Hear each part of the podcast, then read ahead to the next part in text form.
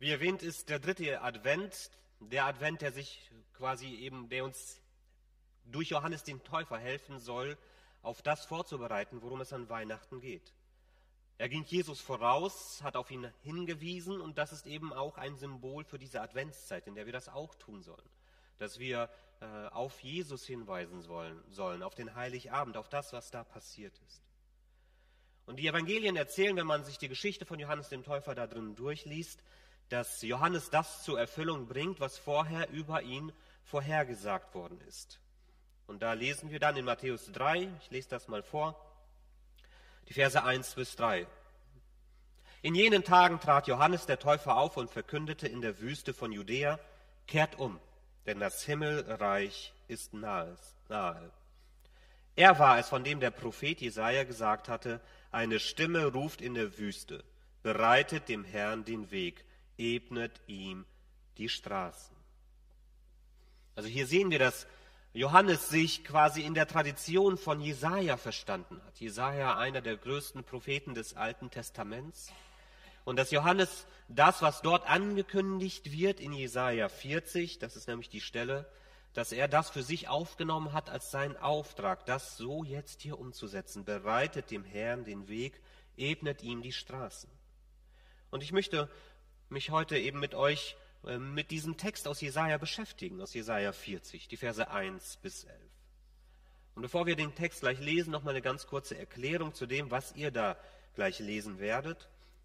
Wenn man sich das Jesaja-Buch anschaut, ich bin da kein, nicht der größte Experte drin, ich habe mir das auch erst einlesen müssen, aber da sieht man so eine Zweiteilung in diesem Buch. Es ist ein sehr langes Buch, 66 Kapitel. Und wir sehen da so eine Zweiteilung.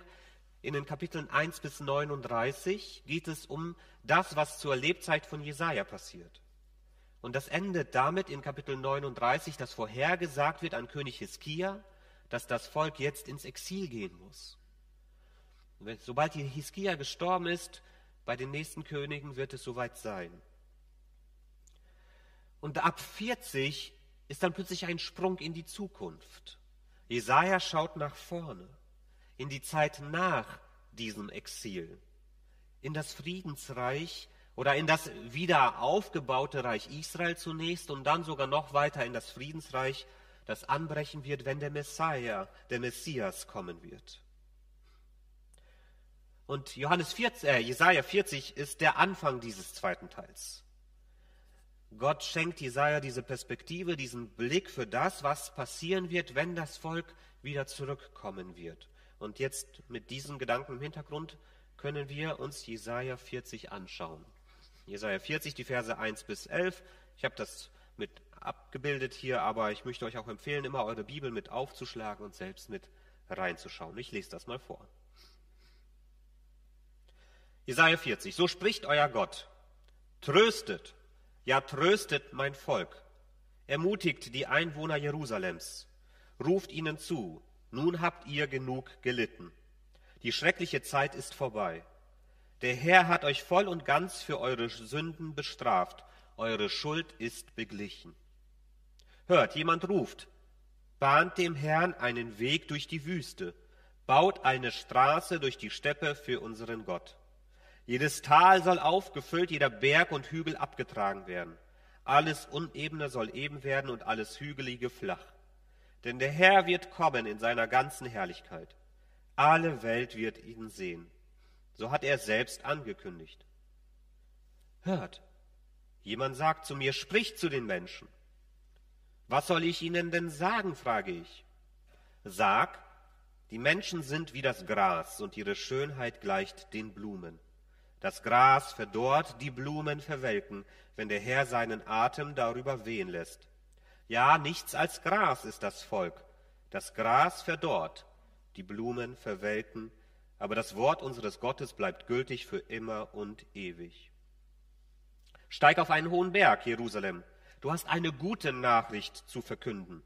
Berg Zion, ruf sie mit lauter Stimme in die Welt heraus. Ruf laut und scheue dich nicht. Sag den Städten im Land Juda, siehe, da kommt euer Gott. Ja, der Herr kommt, als ein mächtiger Gott. Er herrscht mit großer Kraft. Den Lohn für seine Mühe bringt er mit, sein Volk, das er sich erworben hat. Es geht vor ihm her. Er sorgt für sein Volk wie ein guter Hirte. Die Lämmer nimmt er auf den Arm und hüllt sie schützend in seinen Umhang. Die Mutterschafe führt er behutsam ihren Weg. Also hier sehen wir das, äh, woraus Johannes quasi seinen Auftrag genommen hat und dass er sich als diesen Rufer in der Wüste versteht, der zuruft, dass man den Weg bereiten soll für Gott. Und in diesem Jesaja-Text, in diesen elf Versen, sind vier Gedanken drinne, die wir für uns mitnehmen können für diese Adventszeit. Das erste ist in Vers 1 und 2.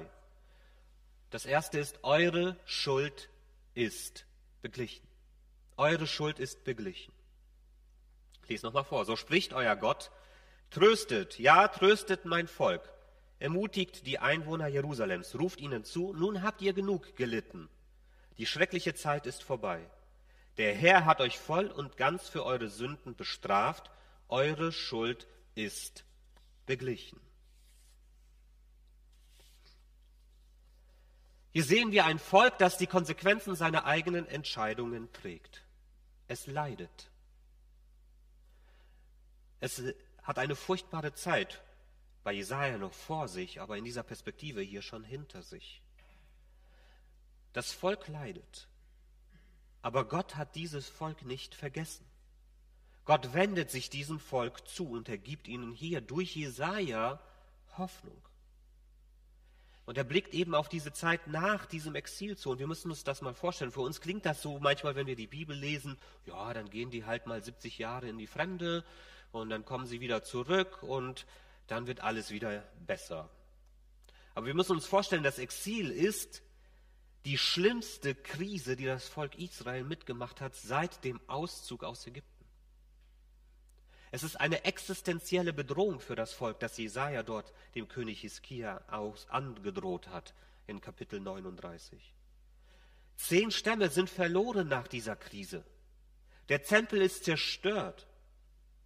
Und dem Volk drohte in diesem Exil der totale Untergang, die totale Zersprengung. Wenige Völker haben sich überhaupt durch diese Exilszeiten, und das war nicht nur Israel, es gab viele andere Völker, die, wenn sie erobert wurden, auseinandergeschlagen wurden, damit sie sich nicht wieder erheben können. Wenige Völker haben sich gesammelt nach diesen Zeiten. Israel ist in diese existenzielle Krise hineingekommen, weil sich das Volk von Gott abgewendet hat. Sie haben ihren Gott vergessen. Die Leiter des Volkes haben Gott vergessen. Sie haben sich nicht mehr an Gott festgehalten. Und Gott hatte ihnen das schon angekündigt, schon viel früher im fünften Buch Mose, dass er sie in die Fremde führen wird, wenn sie ihrem Bund nicht mehr treu sind, wenn sie ihr Versprechen an ihn nicht einhalten. Und sie haben gesagt an diesem Berg Sinai, wir halten dir die Treue. Und sie haben das immer wieder bestätigt. Und alles, was du hier sagst, soll über uns kommen, wenn wir diesen Bund brechen. Das hat das Volk Israel gesagt. Sie haben sich bewusst darauf eingelassen. Und hier ernten sie die Konsequenzen ihrer Entscheidungen. Das Volk ist in die Fremde gegangen, um für ihre eigene Schuld zu zahlen. Sie selbst, die das verursacht haben, und die Nachkommen mussten den Preis bezahlen. Aber ganz anders ist das, was Johannes ankündigt, als er von dem Retter spricht, als er auf diese Stelle zurückkommt. Auch Johannes spricht zu einem gefangenen Volk unter der Fremdherrschaft der Römer. Aber er spricht nicht nur zu ihnen als ein gefangenes Volk äußerlich, sondern er spricht zu ihnen als ein gefangenes Volk auch innerlich, in ihrer Seele, in ihrem Herzen. Und er schenkt ihnen einen Ausblick auf Freiheit, aber keine äußerliche Freiheit, sondern die Freiheit, die den Menschen zum Menschen werden lässt, die Freiheit, die nur Jesus Christus schenken kann.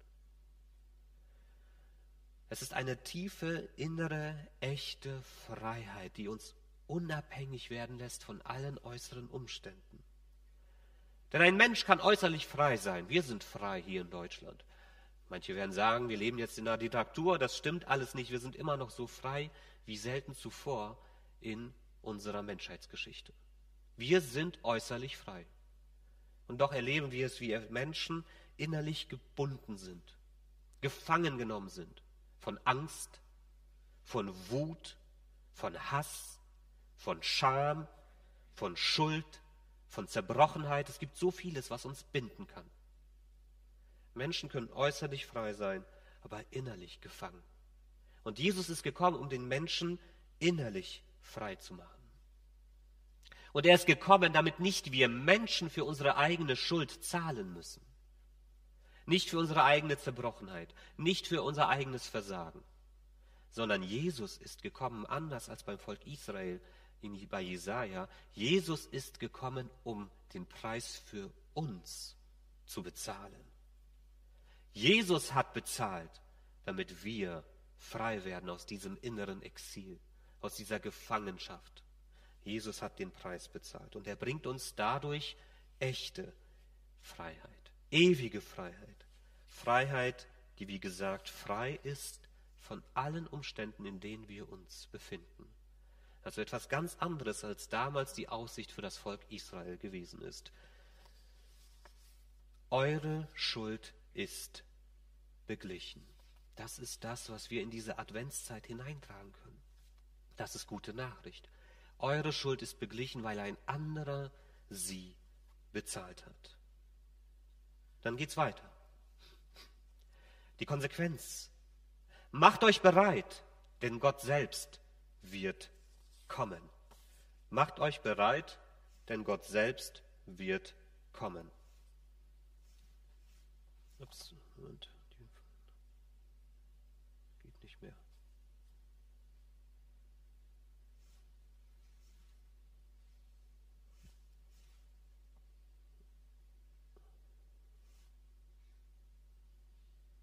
Okay, dann macht die mal aus. Das funktioniert gerade nicht.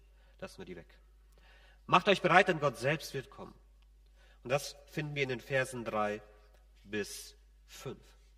Hört, jemand ruft, bahnt dem Herrn einen Weg durch die Wüste, baut eine Straße durch die Steppe für unseren Gott. Jedes Tal soll aufgefüllt, jeder Berg und Hügel abgetragen werden.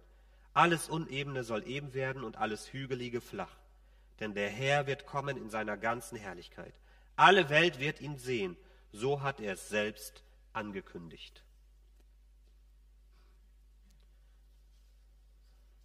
Also das, was Jesaja hier dem, den Menschen ankündigt in sein Volk, ist nicht nur, dass alles so bleibt, wie es gewesen ist, dass alles wieder so wird, wie es früher gewesen ist, sondern Jesaja schenkt den Menschen hier Hoffnung auf etwas ganz Neues eine Ausblick, einen Ausblick auf etwas ganz anderes, nämlich dass Gott selbst sich den Weg zu den Menschen bahnt. Und er ruft jetzt hier diesem Volk zu, macht den Weg bereit dafür, dass Gott zu euch kommt. Es ist diese Bildsprache dahinter, dass ein König kommt. Und für den König möchte man alles so bequem und einfach machen, dass er keine Probleme hat zu kommen. Räumt alles aus dem Weg, was ihm das Ankommen in irgendeiner Weise erschweren könnte. Und wenn dann alles für ihn bereitet ist, wenn alle Unebenheiten beseitigt sind, wenn alle Wege freigeräumt sind und wenn er dann da ist, werden die Menschen ihn sehen können. Und für die Menschen in Israel war das die Hoffnung darauf, Gott erneut im Tempel begegnen zu können. Dort hat Gott ja gewohnt, aber der Tempel war zerstört. Und ihre Hoffnung war es, Gott im Tempel wieder begegnen zu können. Aber als Johannes der Täufer diese Worte ausgerufen hat, da hat Gott sich auf eine ganz andere Weise auf den Weg zu den Menschen gemacht.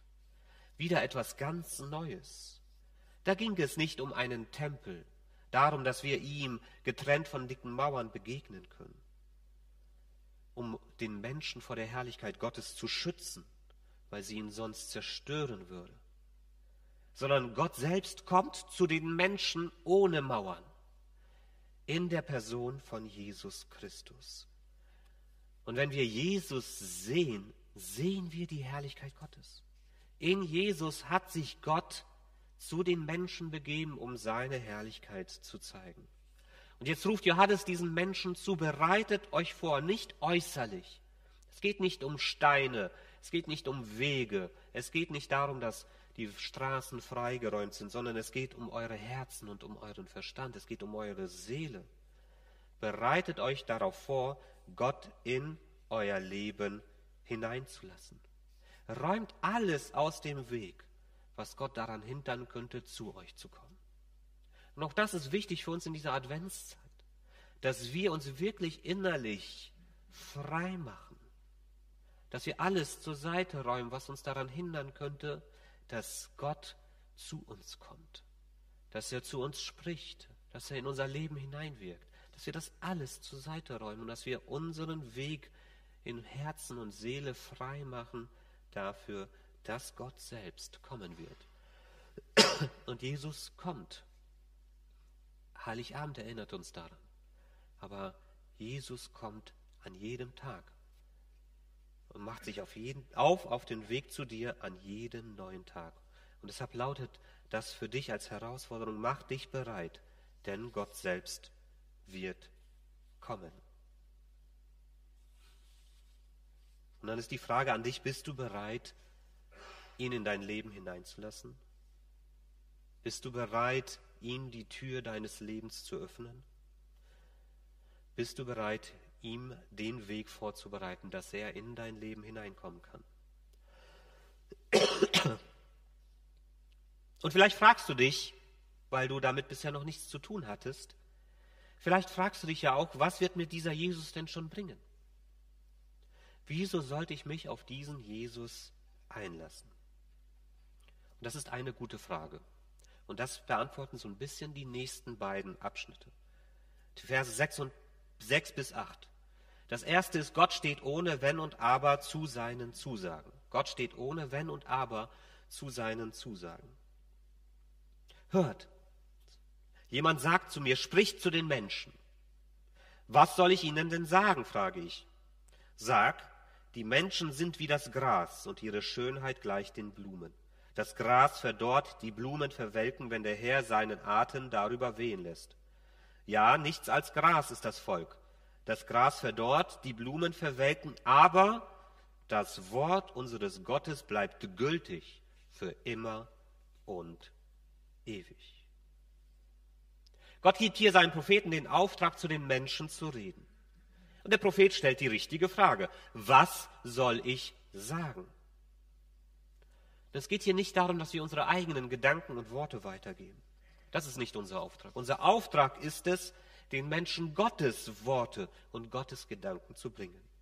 Deshalb ist das richtig, dass der Prophet hier fragt, was soll ich denn eigentlich sagen? Das ist auch die Frage, die wir uns immer wieder stellen müssen. Gott, was soll ich meinen Mitmenschen sagen?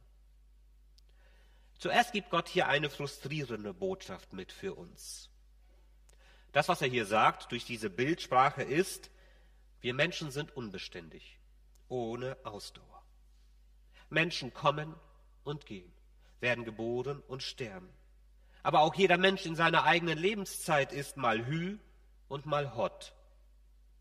So schnell wie ein heißer Wind eine schöne Blume verdorren lassen kann, so schnell kann ein Mensch seine Meinung ändern. Gestern noch bester Freund, heute schlimmster Feind. Gestern noch aktiv und begeistert für Gott unterwegs, heute weit weg von Gott, weit weg von seiner Gemeinde. Gestern noch super fromm und ein Musterknabe, ein Vorbild dafür, wie man mit Gott unterwegs sein soll. Und heute tut er genau das, was er gestern bei anderen kritisiert hat und treibt es schlimmer als alle, die er angeklagt hat. Heute sage ich Gott, ich werde das und das für dich tun, wenn du mir hilfst. Und morgen hat er schon wieder alles vergessen weil es ihm wieder besser geht.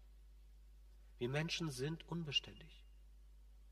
Wir Menschen sind ohne Dauerhaftigkeit. Das ist die Wirklichkeit. Da müssen wir nur in unser eigenes Leben hineinschauen, wie unbeständig wir selbst sind. Gott aber ist ganz anders. Und das ist die erste gute Nachricht. Das Gras verdorrt, die Blume verwelkt, doch das Wort unseres Gottes bleibt in Ewigkeit. Was Gott uns zugesagt hat, das steht fest. Und zwar für alle Zeiten. Jesus hat das bestätigt. Himmel und Erde werden vergehen, aber meine Worte werden nicht vergehen. Was ist die Zusage jetzt Gottes an dich? Von der Frage her, wieso soll ich mich auf diesen Gott einlassen? Die Zusage Gottes an dich lautet, ich selbst habe mich auf den Weg zu dir gemacht.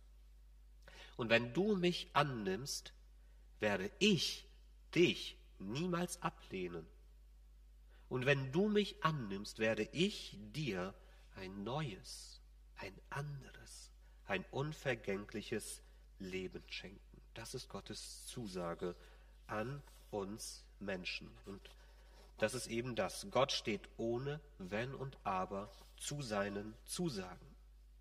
Und einen Ausblick auf dieses neue Leben, auf dieses andere Leben finden wir in den Versen 9 bis 11. Steig auf einen hohen Berg, Jerusalem. Du hast eine gute Nachricht, Evangelium zu verkünden, Berg Zion. Ruf sie mit lauter Stimme in die Welt hinaus. Ruf laut und scheue dich nicht. Sag den Städten im Land Juda, seht, da kommt euer Gott. Ja, der Herr kommt als ein mächtiger Gott. Er herrscht mit großer Kraft. Den Lohn für seine Mühe bringt er mit, sein Volk, das er sich erworben hat. Es geht vor ihm her. Er sorgt für sein Volk wie ein guter Hirte. Die Lämmer nimmt er auf den Weg und hüllt sie schützend in seinen Umhang. Die Mutterschafe führt er behutsam ihren Weg. Das, was hier gesagt wird, ist, Gott kommt und bringt Frieden und Sicherheit. Gott kommt und bringt Frieden und Sicherheit. Gott ist da. Gott hat sich den Menschen durch Jesus Christus gezeigt. Und Gott hat den Menschen gezeigt, was für ein Gott er ist, in der Liebe, die Jesus Christus uns gezeigt hat. Dass er geboren wurde, dass er den Himmel verlassen hat, dass er dieses Leben gelebt hat, dass er sich ans Kreuz hat schlagen lassen, dass er für uns gestorben ist und wieder auferstanden. Das ist die gute Nachricht, die wir von den Bergen schallen lassen sollen. Wir haben hier keine im Norden, aber trotzdem ist es unsere Aufgabe, das den Menschen weiterzugeben. Ihnen das zu sagen, das ist gute Nachricht, das ist die beste Nachricht, die wir überhaupt weitergeben können. Das ist die beste Nachricht für dich und ich hoffe, dass du es immer wieder neu spüren kannst in dir, wie wichtig diese Nachricht ist. Aber es ist auch die beste Nachricht für die Menschen in deinem Umfeld, die diese Nachricht noch nicht kennen. Und unsere Aufgabe ist es, diese gute Nachricht weiterzugeben. Aber dann könnte man natürlich wieder fragen, wo ist er denn, dieser Gott? Wenn wir gerade in die Pandemie schauen oder in diese Welt, könnte man wieder fragen, wieso hat er das alles nicht verhindert? Wo ist dieser Gott? Aber so einfach ist das nicht. Und diese Frage, wenn wir sie so stellen, könnte sehr unangenehm für uns werden.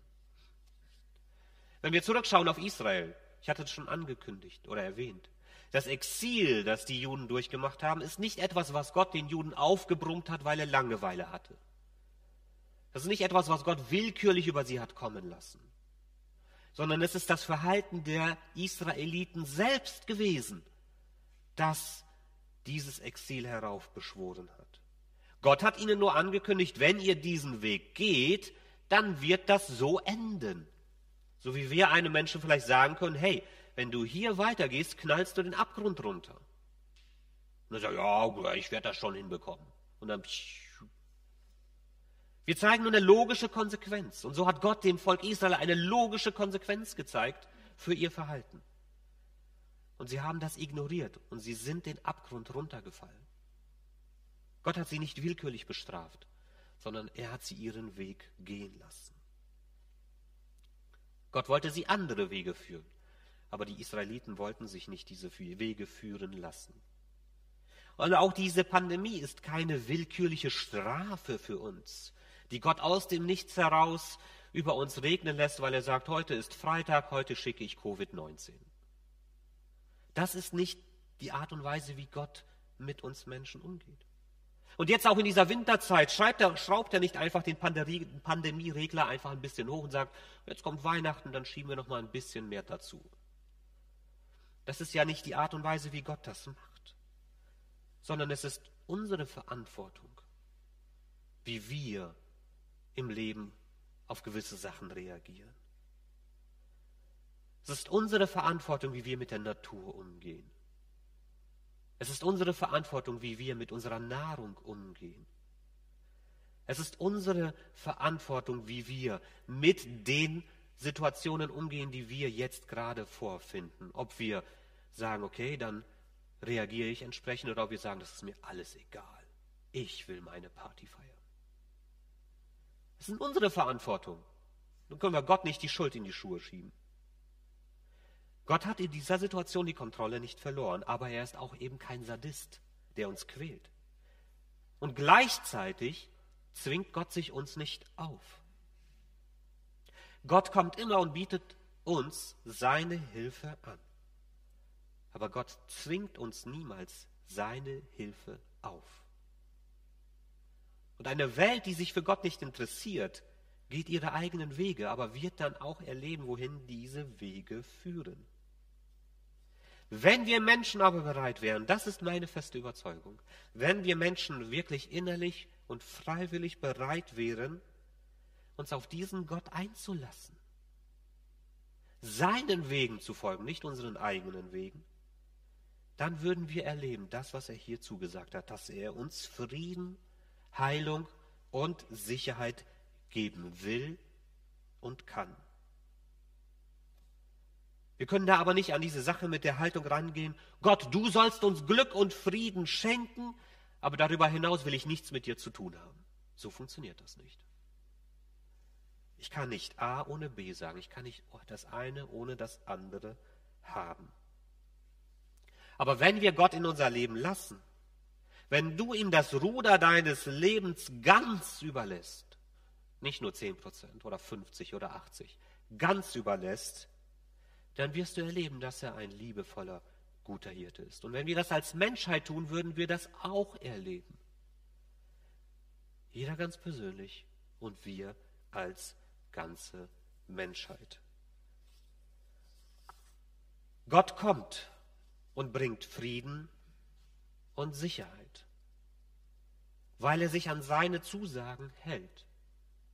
Mach ihm den Weg frei in deinem Leben. Und dann wirst du sehen, dass dieser Gott da ist, der alles bezahlt hat für dich, damit du frei werden kannst. Frei in deinem Herzen, frei in deiner Seele.